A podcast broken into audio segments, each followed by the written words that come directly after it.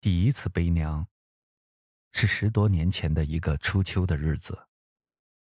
那一年我五十三岁，娘七十二岁。那些日子一直阴雨连绵，每到这个季节，娘的膝关节病便会复发。于是便给娘去了电话。电话的那端，娘已经全无了往日的欢心，声音沉闷。而又有些迟疑。娘说：“你要是不忙，就回来带我去医院看看也好。”我的心里一阵恐慌。那时候，娘大多数时间住在老家，她喜欢这样自由自在的生活，说家里有老姊妹可以拉呱，在城里你们都上班去了，自己一个人闷得慌。只有到了每年最热和最冷的日子，娘才会在我们的劝说下，到我和弟弟妹妹工作的省城和海滨城市住上三四个月。娘一个人在老家的时候，因为担心儿女的惦念，总是报喜不报忧。像今天这样主动提出让我回去，还是第一次。我立刻放下手头的工作，驱车三百多公里，从济南赶到沂蒙山老家。一路上忧心如焚，娘的点点滴滴涌上心头。父亲去世的时候，娘才三十三岁，我最小的妹妹刚刚出生三个月。为了把我们兄妹五个拉扯长大，尽早还清为父亲治病欠下的债务，娘就像一台机器，不分昼夜的运转着。白天在生产队干一天的活儿。半夜又要爬起来为生产队推磨做豆腐，这样每天便可以记两个劳动力的工分而他每天的睡眠经常只有三四个小时。那时候我们那里每天的工分价值一毛多钱，娘却经常一天可以挣三毛钱的工分村子里的人经常议论我娘的身子骨是铁打的，我大伯则感叹。就算是铁打的身子，也磨去半截儿了呀。时光磨走了岁月，却磨不走娘的意志力。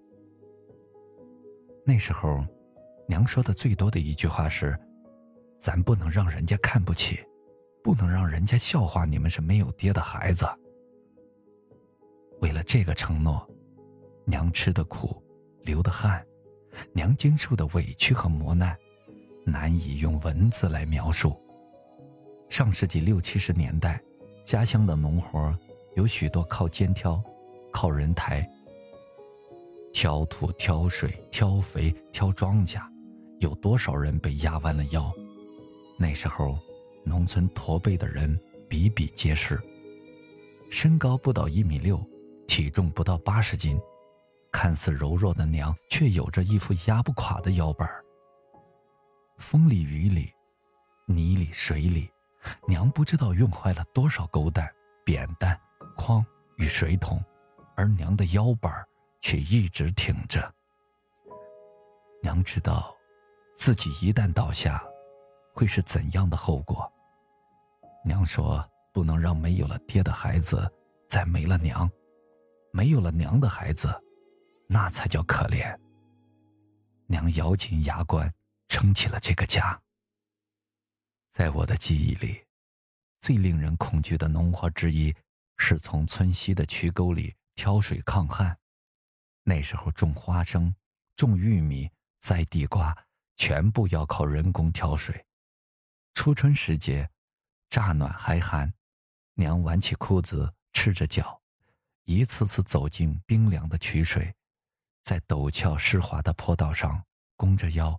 挑着两个与自己体重差不多的水桶，一趟又一趟在水渠和坑坑洼洼的庄稼地里来回奔波。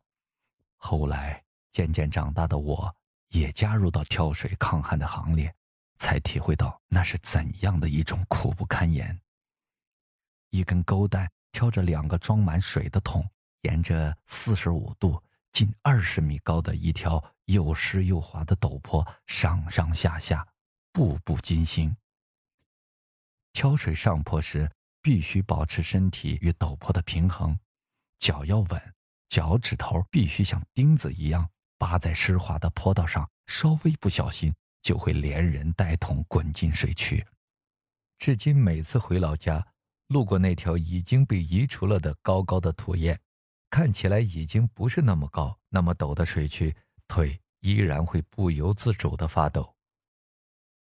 娘说，那时候他一天最多挑过七十多担水，膝关节就是那时候落下的病根儿。我曾到省市多家医院为娘看病，医生说是长期劳损引起的。退行性病变，没有什么有效的治疗方法。汽车驶过一条小河，远远的就看见熟悉的村庄，还有那条令人敬畏的渠道。一群鸭子在水里悠然的游动觅食，渠水依然在流淌，乡亲们却再也不用挑水种地。大大小小的电灌站分布在渠的两岸，因为连续的下雨，到处泥泞。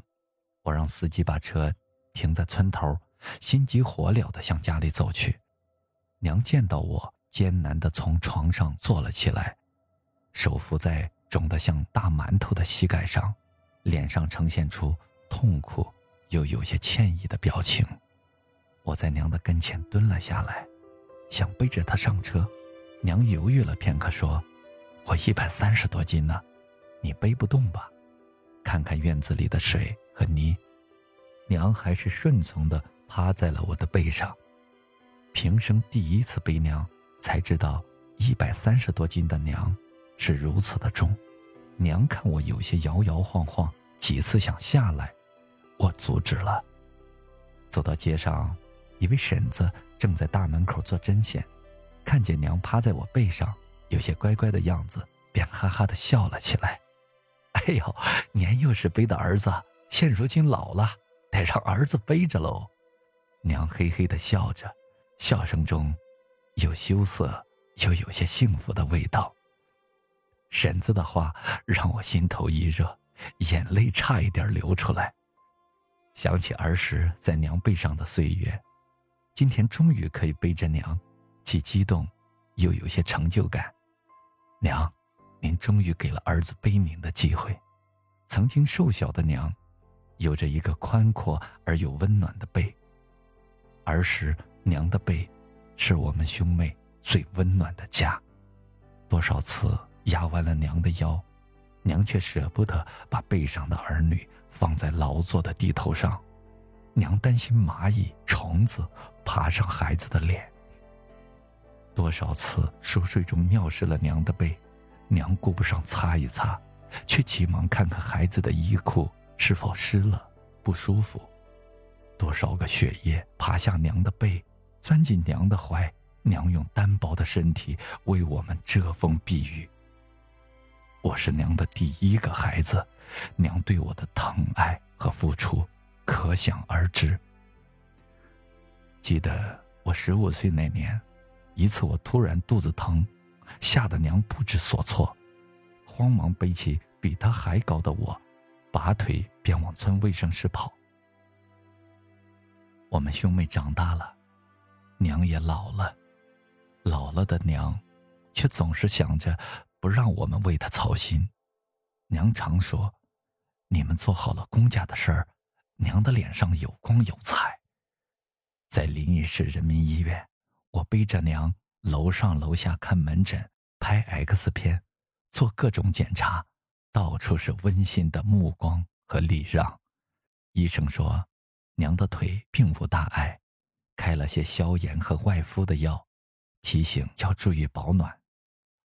中午，我背着娘走进一家比较气派的酒店，正在这里用餐的人们向我们行注目礼，许多人站起来鼓掌。一位看上去六十多岁的老人来到我的身边，竖起大拇指。说着地道的家乡话，背着的是老娘吧？俺很长时间没看着背着老娘来饭店吃饭的了，一看就是孝子啊！来，俺给老人家敬一杯酒。那个中午，许多素不相识的就餐者来到我的餐桌，给我和我的母亲敬酒。饭店的老板也过来敬酒，说很久没有看见今天这样感人的场面了。平生第一次背娘的我，那一天竟如明星般的荣耀。吃过饭，我劝娘随我一起去省城去住。娘说家里还有喂的鸡，离不开，还是像往年一样，天气冷了再去吧。我拗不过娘，只好把她送回家。晚上七点多钟回到省城，立即给娘去电话报平安，电话里。却传来娘的哽咽声，我大惊失色，慌忙说：“娘，你不要紧吧？腿是不是还疼得很厉害？”娘没有回答，抽搐了很久，才问我：“你的腿、腰，没事吧？你也是五十多岁的人了，背了我一天，心疼死我了。”那一刻。我泪如雨下。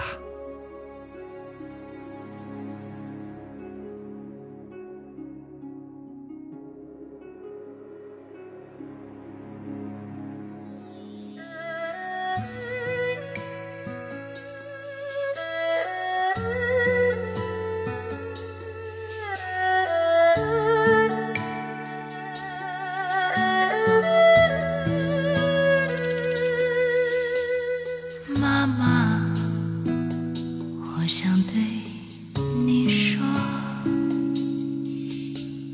话到嘴边又咽下。妈妈，我想对你笑，眼里却点点泪花。哦，妈。烛光里的妈妈，您的黑发泛起了霜花。哦，妈。妈，烛光里的妈妈，您的脸颊印着这多牵挂。哦，妈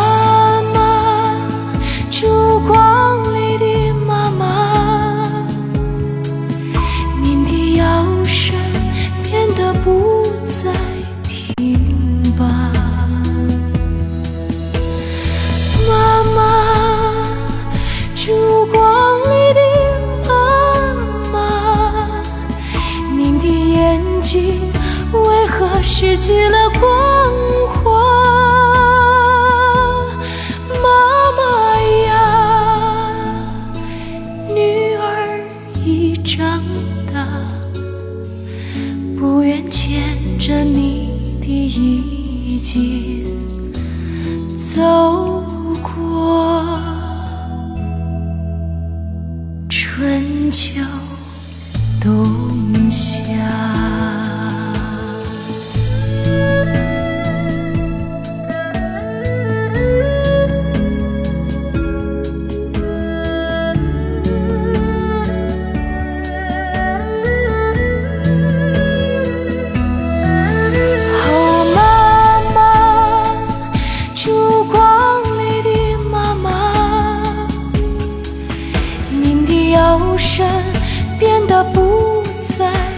平凡，妈妈，烛光里的妈妈，你的眼睛为何失去了光？